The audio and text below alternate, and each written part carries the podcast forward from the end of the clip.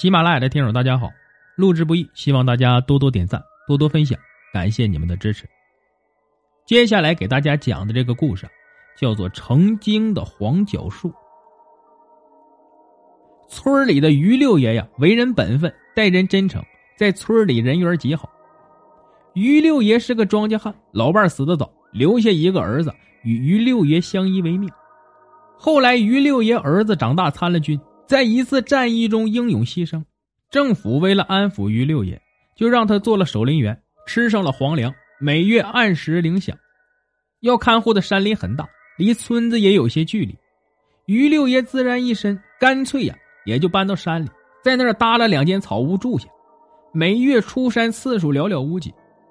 不种庄稼，于六爷依然闲不下来，每天清晨起床，带上一点干粮就出门巡逻，看是否有人偷砍偷伐。围着林子走上一圈，当回家呀，就已经快傍晚了。于六爷不抽烟，但爱喝酒。每当巡逻回来，定要满上一杯，一人坐在屋外，小口的喝着，散去一天的疲惫。有一天傍晚，于六爷包了一盘花生，刚倒满酒出屋，突然看到对面有道人影躲躲闪闪，藏进了大树后面。于六爷有些疑惑是谁，端着酒杯走到树下，发现是一个与自己年纪相仿的老人。这老人穿着麻布衣，显得有些清瘦，一双眼睛炯炯有神，却不时的盯着于六爷手中的酒杯。于六爷不认识这人，不过看着老人的眼神啊，他心里大概明白咋回事了。这老人是被自己的酒香给吸引过来的，难怪会有些拘谨，躲躲闪闪，估计是不好意思。于六爷好客，便笑着说：“来者是客，兄弟不要嫌弃，一起过来喝两杯。”老人很心动，但又有点犹豫不决。于六爷见此，直接伸手硬将老人拽进了屋。于六爷拿出一坛酒来，又为老人呢斟满一杯。二人坐下后，便开始推杯换盏。老人吧唧喝下一口，顿时眼色一亮，回味无穷。看老人这模样，怕是很久没喝酒了，才会如此陶醉。于六爷也知道，在这肚子有时候都填不饱的年头啊，酒就显得有些弥足珍贵。于六爷赶紧为老人满上。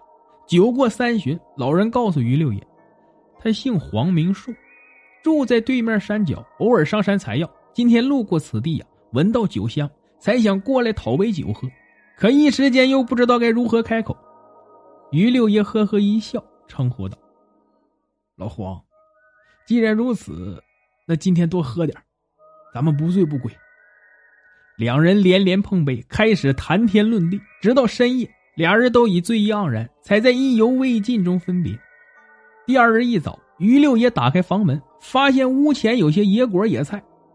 往后的日子，老黄隔三差五的就会来找于六爷喝酒，每次在日落之后，还带着一大堆野果野菜，偶尔啊也会是些名贵药材。老黄说他没酒，不能白喝于六爷的，只能拿些山里的东西弥补。话虽如此，但除了第一次喝多外，老黄再也没喝醉。每次浅尝即止。时间一转眼就到了冬季。有一次，于六爷出门巡山，冬天的山林到处都是落叶和枯草，把崎岖的路况掩盖。于六爷走到一山腰上，一不留神，脚底下踩着树叶打了滑，连滚带摔的掉进了一个坑里。坑不大，但四周有些陡峭。于六爷灰头土脸的从坑里缓过神来，才发现自己的右腿摔断了，小腿上还被石尖划出了一道口子，鲜血淋漓，火辣辣的疼。于六爷简单的包扎了一下，看着陡峭的坡度，起身试了几次，右腿使不上劲根本爬不出去。于六爷抬头看着天色逐渐暗下来，心里有些恐慌担忧。这么大的山林，平日里难得有人进来，更别说找到这里。如今自己出不去，说不定啊就得饿死在这儿。于六爷看透了生死，虽然不怕吧，但是啊觉得这死的太憋屈。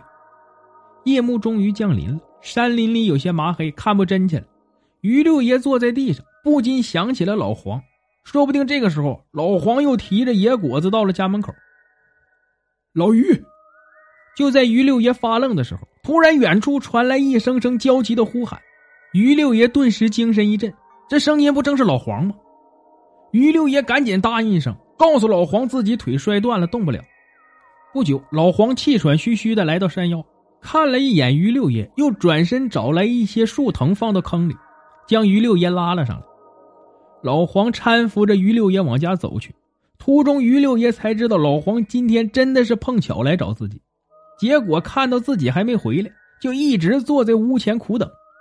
哪成想着一直等到天黑了也没见个人影。于六爷眼神不好，没到天黑之前一定会回来。老黄有些担忧，觉得于六爷可能出事了，可也不知道于六爷在哪儿，于是只能一边沿着山路奔跑，一边喊于六爷的名字。回到家里。老黄先将于六爷的骨头接上，然后出门一趟，不知从哪找了一些药材，捣碎后敷在了于六爷的腿上。